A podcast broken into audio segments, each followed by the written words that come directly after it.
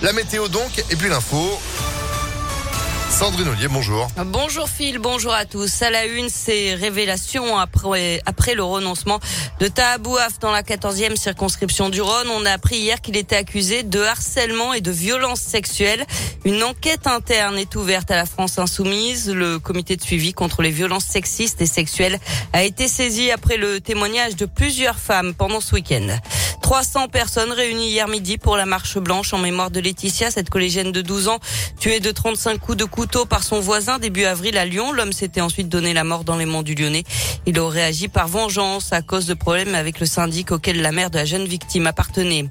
L'enquête se poursuit après la fusillade à Lyon hier matin qui a fait un mort et trois blessés à Gerland, le où les tireurs sont toujours en fuite. D'après le progrès, les premiers éléments de l'enquête laisseraient penser que la victime était belle et bien visée. Il pourrait s'agir d'un règlement de compte. C'est l'une des, des, dernières restrictions sanitaires toujours en vigueur. Le port du masque dans les transports ne sera plus obligatoire à partir de lundi. C'est ce qu'a annoncé le gouvernement hier. Ce sera le cas dans le métro, le bus, le train et les taxis. Même chose dans les aéroports et à bord des avions dans toute l'Union Et puis l'agence régionale de santé et les hospices civils de Lyon tirent la sonnette d'alarme sur l'usage détourné du protoxyde d'azote, le fameux gaz hilarant de plus en plus utilisé par les jeunes pour s'amuser, mais qui n'est pas sans danger. Plusieurs dizaines de cas graves ont été recensés par le centre anti-poison de Lyon ces deux dernières années.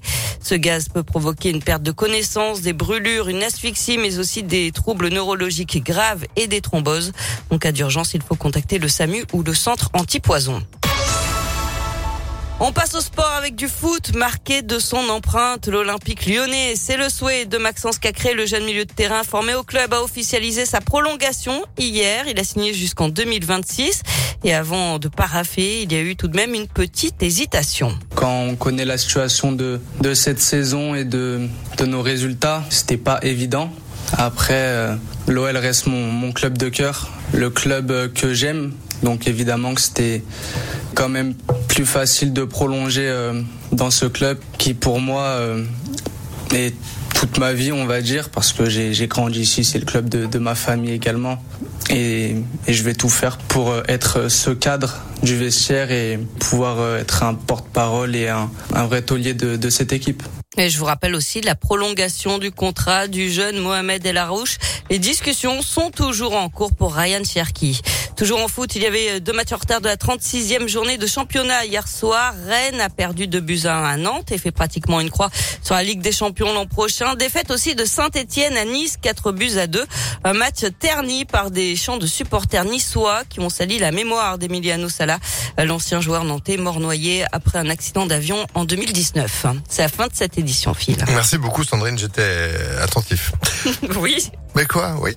Vous êtes de retour à 7h À tout à l'heure. Allez, à tout à l'heure. 6h34, c'est la météo. Météolion.net